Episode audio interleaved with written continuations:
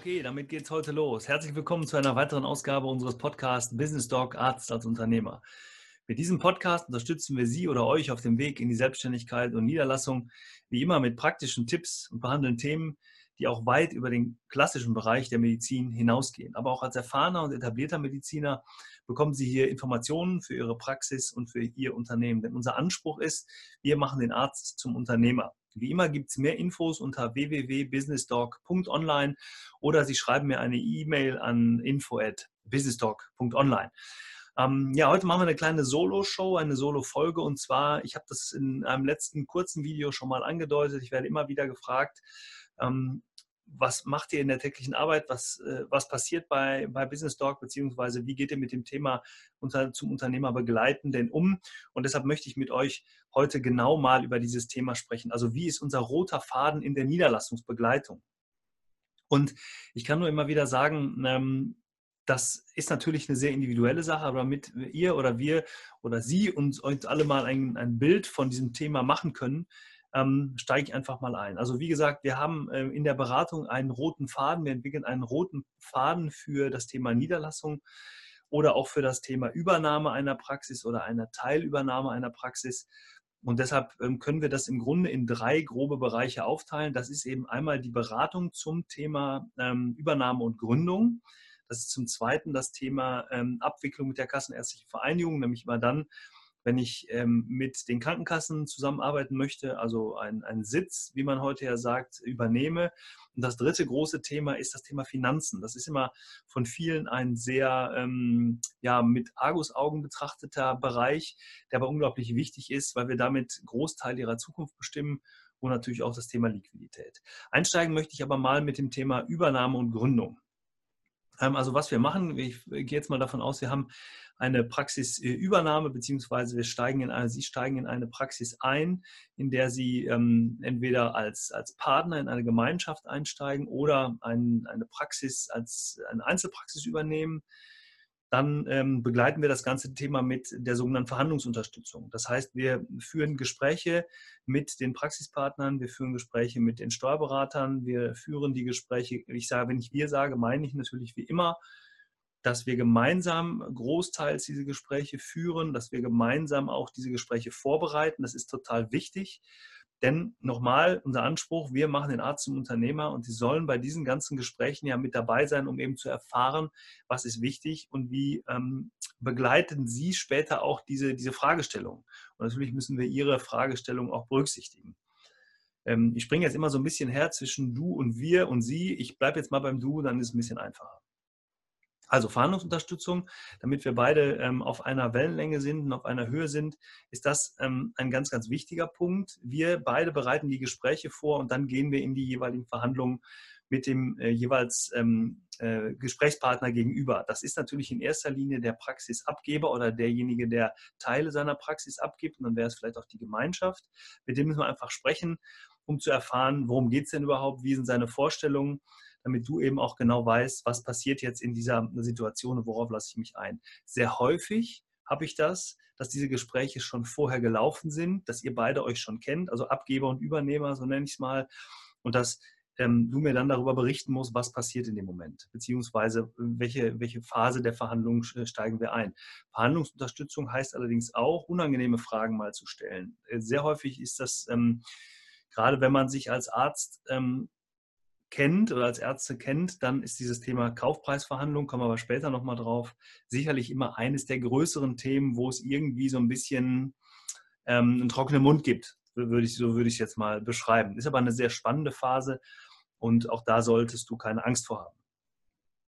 Ähm, wichtig natürlich im Vorfeld, bevor wir diese ganzen Themen dann weiter tiefgehender besprechen können, ist das Thema Unterlagensammlung. Also wir brauchen natürlich eine Großzahl, eine Gro oder Großzahl von Unterlagen, die wir sichten müssen, damit wir beide auch wissen, ist die Praxis für dich die richtige. Also Unterlagensammlung, ich nenne jetzt mal, mal ein Beispiel. Wir brauchen zum Beispiel die, die letzt vorliegende Gewinnermittlung. Wir haben jetzt das Jahr 2018. Ähm, wir sind im dritten Quartal ähm, des Jahres 2018. Das heißt, der Steuerberater sollte das Jahr 2017 schon fertig gebucht haben. Sehr schön wäre, wenn eine Gewinnermittlung vorliegt. Ansonsten brauchen wir die sogenannte betriebswirtschaftliche Auswertung aus dem Jahr. Tiefer wollen wir aber jetzt gar nicht in die Begrifflichkeiten eingehen. Ähm, das heißt, wir brauchen die Gewinnermittlung des letzten Jahres und des Vorjahres, um Vergleiche treffen zu können oder auch anstellen zu können, ist ganz wichtig, weil man sieht in der Gewinnermittlung Dinge, die man zum Beispiel in einer, in einer betriebswirtschaftlichen Auswertung nicht sieht. Und ähm, die Gewinnermittlung hat eben auch zum Beispiel das sogenannte Anlagevermögen integriert, wo ich also sehe, ähm, wo das Betriebsvermögen, also die materiellen Wirtschaftsgüter aufgeführt sind. Das ist ein Teil der Unterlagen, die wir brauchen. Wir brauchen natürlich von dir ganz viele persönliche Unterlagen. Das lassen wir aber jetzt mal weg. Das können wir ja dann im äh, persönlichen Gespräch nochmal klären und besprechen. Ähm, wir brauchen natürlich von der Praxis noch einige weitere Unterlagen, sei es jetzt zum Beispiel den bestehenden Mietvertrag. Wir brauchen, wenn es denn welche geben sollte, die bestehenden Verträge mit den Mitarbeitern. Ähm, wir brauchen natürlich auch, wenn es schon eine Vorlage gibt, wenn es jetzt eine Einzelpraxis ist, eine ähm, Form des Übernahmevertrages beziehungsweise den bestehenden Gemeinschaftspraxisvertrag, wenn wir jetzt ähm, eine, eine Gemeinschaftspraxis haben, wo du einsteigen möchtest, dann ist ja ein bestehender Vertrag da. Das ist ein Beispiel, sind mal Beispiele für die bestehenden Unterlagen, die wir sammeln müssen und die wir beide dann sichten und woraus sich dann ganz viele Fragen ergeben und wir dann in die Verhandlungsunterstützung wieder kommen können. Ähm, ganz wichtig ist, wenn du einen Steuerberater hast, sollten wir den mit ins Boot nehmen und kontaktieren. Ähm, wir müssen aber auch oder können auch Kontakt zu dem Steuerberater der Praxis aufnehmen oder der Praxisgemeinschaft aufnehmen, denn der kann eben diese Unterlagen auch besorgen. Das ist dann meist meine Aufgabe, dieses zur Verfügung zu stellen. Ähm, weiterhin ist es wichtig bei einer Übernahme und bei einer Gründung, wir machen auch, stellen auch Vergleiche an, also A zu bestehenden Praxen der gleichen Facharztgruppe also äh, Gynäkologie, ähm, äh, Orthopädie, ähm, äh, Chirurgie, Nephrologie, Radiologie, wie auch immer. Wir können auf eine große Datenbank zurückgreifen, wo wir diese Informationen herbekommen und können eben Vergleiche anstellen, auch zunächst mal, ohne jetzt eine tiefgehende Praxisbewertung machen zu müssen, ist der Kaufpreis oder der Anteilskaufpreis gerechtfertigt und können dir da den, ähm, den ich nenne es jetzt mal hier, mach meinen Daumen mal hoch, die ähm, so eine Faustformel mit auf den Weg geben, ob das in die richtige Richtung geht. Ja, ansonsten müsste man tiefer einsteigen, um eben auch mit allen Beteiligten zu ermitteln, warum jetzt gerade der Kaufpreis gefordert wird. Auch das kann unterschiedliche Gründe haben. Ähm, ja, das ist das ganze Thema vielleicht mal kurz zusammengefasst bei der ähm, Gründung oder Übernahme. Also wir beschäftigen uns tatsächlich mit dem Thema Mitarbeiter, mit den Verträgen, mit dem Mietvertrag und Übernahmevertrag, wobei wir das immer nur aus kaufmännischer Sicht dürfen oder ich das nur aus kaufmännischer Sicht darf. Bin kein Steuerberater, bin auch kein Rechtsanwalt, deshalb an der Stelle immer ähm, aus der rechtlichen und steuerlichen Seite ähm, zu prüfen, immer nochmal einen Rechtsanwalt und Steuerberater mit ins Boot nehmen. Aber nochmal ein Hinweis an der Stelle, sehr, sehr, sehr wichtig. Wir brauchen jemanden, der sich im ärztlichen Bereich auskennt und ähm, der sollte äh, im besten Fall Fachanwalt für Medizinrecht dranstehen. Es gibt aber auch spezialisierte Kanzleien, die ähm, diesen Fachanwalt für Medizinrecht noch nicht, ähm, einige Rechtsanwälte den noch nicht haben, trotzdem ein großes Fachwissen haben aufgrund der Kanzlei. Die meisten Rechtsanwälte werden das aber auf jeden Fall im Laufe ihres Berufslebens tun, wenn sie im medizinischen Sektor weiter aktiv sein wollen. Also das ist wirklich sehr, sehr wichtig. Jetzt hier bei uns im Podcast ist zum Beispiel ja schon mal der Björn Papendorf aufgetreten, eben ein Fachanwalt für Medizinrecht, der euch auch immer wieder gute Hinweise und Tipps zu dem Thema geben kann. Wichtig aber, wenn ihr einen Steuerberater habt, nehmen wir den mit ins Boot oder auch einen Rechtsanwalt, wir nehmen den mit ins Boot und dass das Ganze parallel begleitet wird. Es ist aber nicht notwendig, dass ihr jetzt vorher jemanden sucht, also da können wir auch gemeinsam drüber sprechen. Ähm, ja, Datensammlung habe ich schon gesagt. Wichtig vielleicht nochmal zum Thema Übernahme gerade bei dem, bei dem Thema Verhandlungsunterstützung ist immer dieses Thema weiche Standortfaktoren. Also man kann natürlich immer auf, auf dieses Thema ähm, ähm, ja, ZDF, Zahlen, Daten, Fakten kommen, also immer nur die, die Vergleiche anstellen. Ist die Praxis gut oder nicht? Wie steht sie ähm, zu anderen Praxen? Ist der Kaufpreis hoch oder niedrig? Ähm, äh, kann ich das Leistungsspektrum abbilden? Und, und, und, diese ganzen Dinge. Aber wichtig sind natürlich auch die sogenannten weichen Standortfaktoren. Und das ist äh, nicht zu unterschätzen, gerade bei dem Thema, ich bin äh, etablierter Arzt, zum Beispiel im Krankenhaus, habe Familie, habe vielleicht ein Haus, ähm, habe einen Lebenspartner, äh, der vielleicht auch arbeitet oder die irgendwo arbeitet, der also festen Beruf hat. Ähm, weil dann spielen diese Faktoren bezogen auf meinen Übernahmewunsch natürlich eine unglaublich große Rolle. Ich muss mich ja, müsste mich ja von all dem trennen, nur weil ich meinen Standort verlasse und jetzt, ich sag mal, wenn ich jetzt in Süddeutschland, wenn wir mal in München oder in, in Nürnberg eine Praxis finde, die ich sehr gut finde, in die ich hin möchte, ich komme aber jetzt hier aus dem Ruhrgebiet, aus Essen, aus Dortmund, aus Bochum und ich müsste hier alles aufgeben, um zu diesem Standort zu wechseln, weil mir die Praxis vielleicht äh, gut gefällt oder weil sie wirtschaftlich hoch attraktiv und lukrativ ist, müsste ich hier alles aufgeben. Und da ist eben immer die Frage, wenn ich das schon habe, wenn ich also gebunden bin an meinen Standort, was ist die Praxis dann für mich wert, wenn ich sie vor Ort tatsächlich haben möchte? Wenn es vielleicht in meiner Fachrichtung vor Ort so viele Alternativen nicht mehr gibt, weil ich vielleicht hochspezialisiert bin oder weil ich eine Fachrichtung habe, die an der Stelle wirklich nicht so häufig vorkommt, dann muss ich mir immer die Frage stellen, wie wichtig ist es für mich, einen Kaufpreis zu zahlen, der vielleicht ein bisschen höher ist. Dafür kann ich aber meinen Standort hier vor Ort beibehalten oder andersrum gefragt, ist der, äh, das, was ich tun will, steht es in einem wirtschaftlichen Verhältnis zu dem, ähm, was ich damit erreiche. Ähm, das hört sich vielleicht ein bisschen kompliziert jetzt an. Gemeint ist aber ganz einfach, wenn ich mich einmal festgelegt habe, wenn ich zum Beispiel ein Haus, Immobilie gekauft habe, dann bin ich natürlich irgendwie an einen Standort gebunden und mit dieser Bindung an den Standort ähm, muss ich vielleicht, kann ich vielleicht nicht mehr so wählerisch sein mit meiner Praxis, ähm, wie ich das gerne gewesen wäre. Mir bleibt natürlich immer noch die Möglichkeit der Neugründung, aber das in einem späteren Termin. Also weiche Standortfaktoren bitte, bitte nicht vernachlässigen und vor allen Dingen, wir kommen sehr häufig auf das Thema Vergleich. Immer wieder, oh, du hast so viel für die Praxis bezahlt, das ist ja äh, viel zu viel und ich habe eine ganz andere Praxis gesehen nehmt euch da zurück. Es gibt diesen schönen Satz, das Glückestod ist immer der Vergleich. Ich kann mich nicht vergleichen mit anderen, wenn, weil die in einer komplett anderen Situation sind. Und selbst wenn sie augenscheinlich eine ähnliche Situation haben, gleiche Fachrichtung, zwei Kinder, Frau, Haus, ist es vielleicht doch ein bisschen anders, weil mein, mein wirtschaftlicher Hintergrund ein anderer ist, weil meine fachliche Ausbildung äh, eine andere ist. Ähm, es gibt viele Möglichkeiten und die sollten wir mit einbeziehen, die müssen wir mit einbeziehen, bevor wir diese Entscheidung treffen. Aber das ist eben auch genau wichtig. Und an der Stelle, wir sind jetzt noch nicht zu einer Entscheidung gekommen. Wir gucken uns diese Dinge erst vorher an und dann treffen wir die Entscheidung, ist diese Praxis für dich und für das, was du vorhast, das Richtige. Anhand der bis jetzt ermittelten weichen und harten Standortfaktoren, die für dich entscheidend sind. Also das mal zum Thema Gründung, Übernahme. Ähm,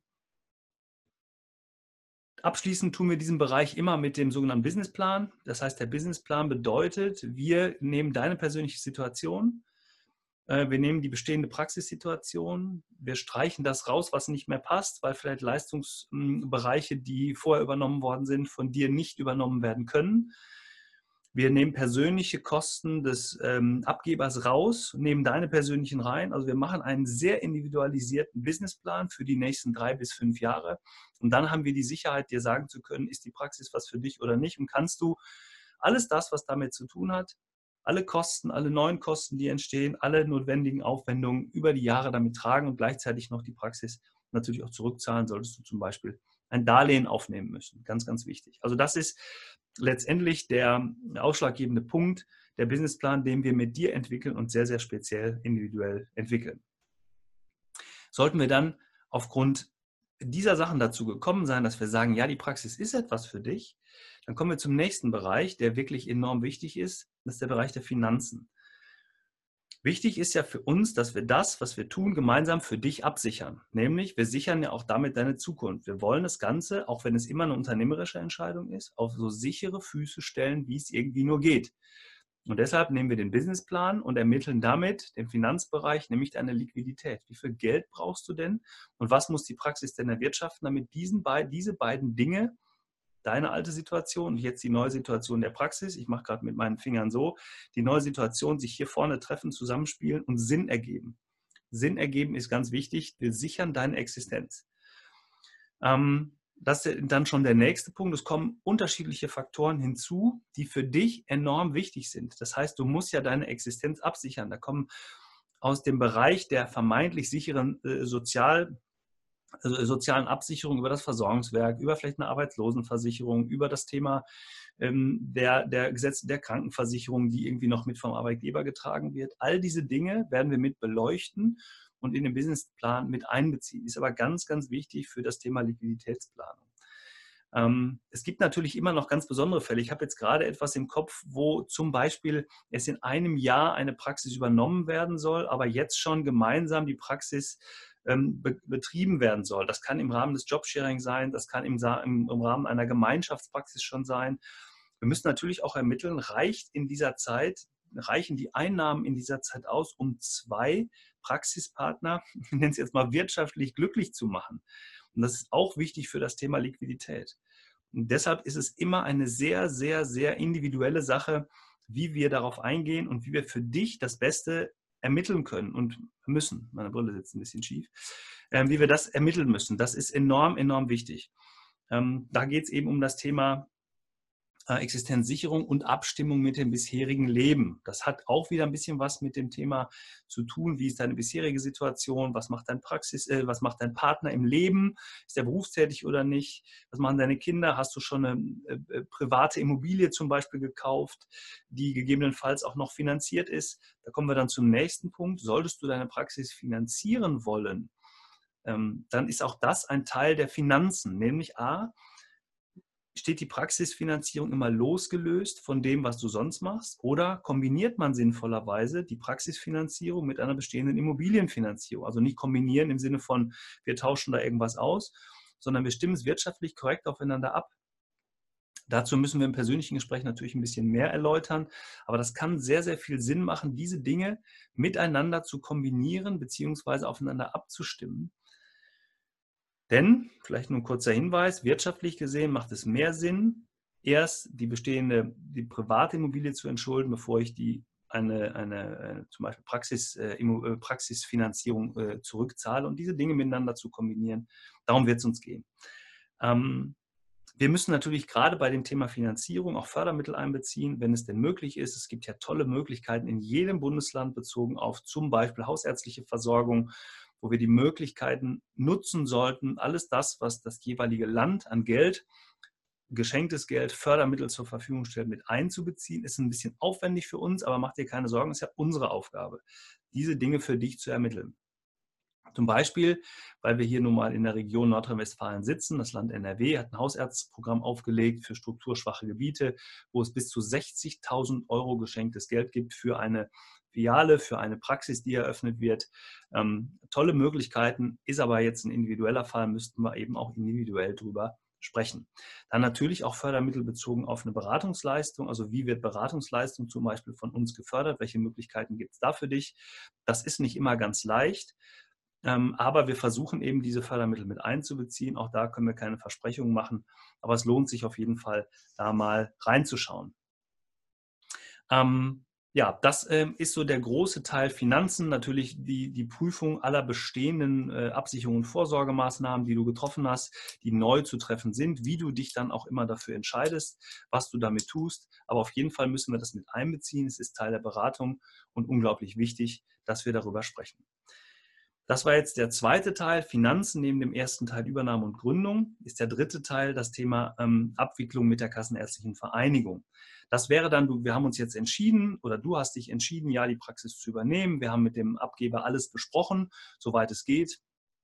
Und dann geht es jetzt ein bisschen um so trockene Themen wie Fristen einhalten, Ausschreibungen generieren, Anträge stellen, vielleicht auch mit der Kassenärztlichen Vereinigung über das Thema Beratung sprechen, also was Fallzahlen, Fallwerte angeht, also wie viel Geld verdienst du pro Patient, mit wie vielen Patienten, wie ist die Vergleichsgruppe eingestellt, wie erfolgen deine Abschlagszahlungen, also wie viel Geld bekommst du von der KV, zu, welch, zu welchem Zeitpunkt. Das betrifft wieder vorne das Liquiditätsthema. Also du siehst, die Dinge können wir eigentlich faktisch nicht voneinander trennen, aber wir müssen sie natürlich trennen, damit wir einen roten Faden gemeinsam mit dir entwickeln können.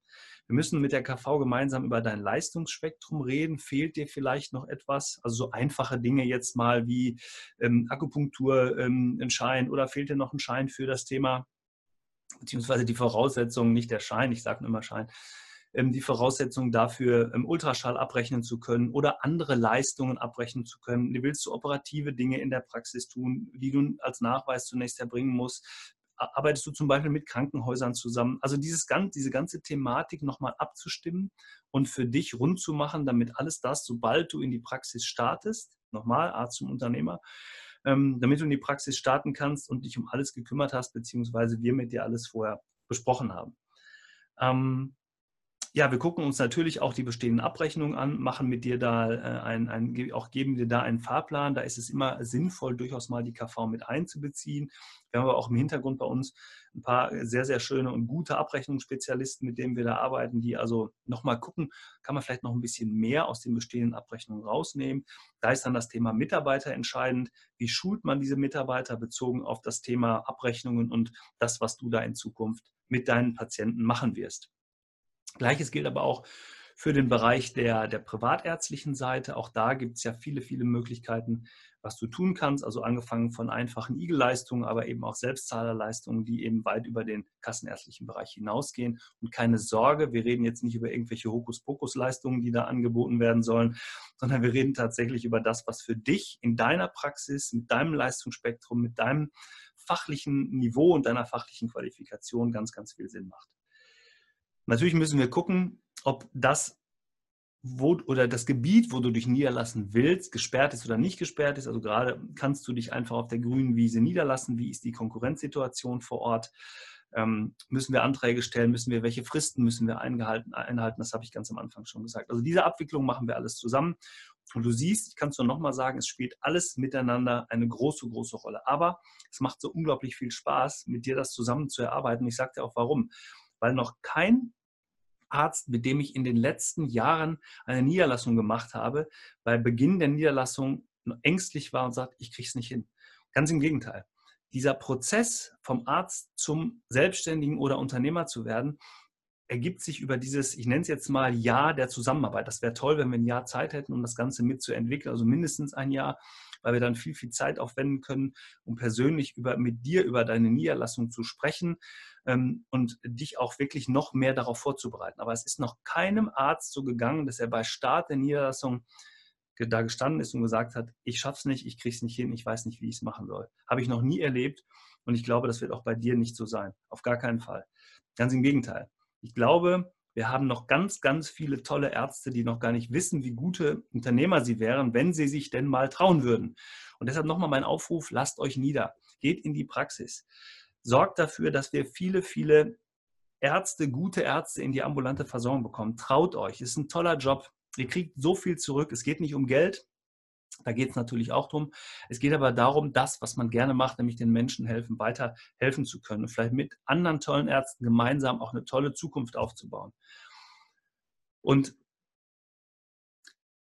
zweifelt nicht daran, dass das funktionieren wird und hört vor allen Dingen nicht auf die, die die ganze Zeit immer nur schimpfen und sagen, die, die gesetzlichen Kassen sowieso alles doof, der Spahn, der Gesundheitsminister, der ist auch ganz furchtbar und meine KV, da sitzen auch nur irgendwelche äh, Leute, die keine Ahnung haben, das ist ein Wasserkopf, da zahlen wir zu viel Geld.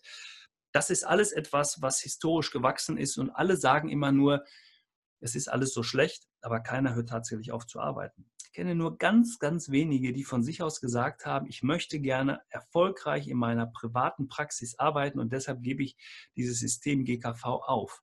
Die haben aber einen unternehmerischen Hintergrund und die sind auch aus einem System, GKV-System, zu 99,9 Prozent herausgewachsen. Aber auch das wäre ja ein Entwicklungsprozess und den begleite ich total gerne mit dir.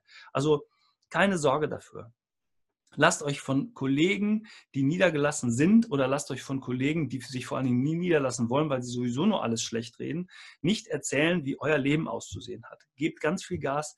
Ich helfe euch dabei, ich unterstütze euch. Wir haben ein tolles Team, tolle Mitarbeiter. Es gibt nichts, was wir nicht leisten können.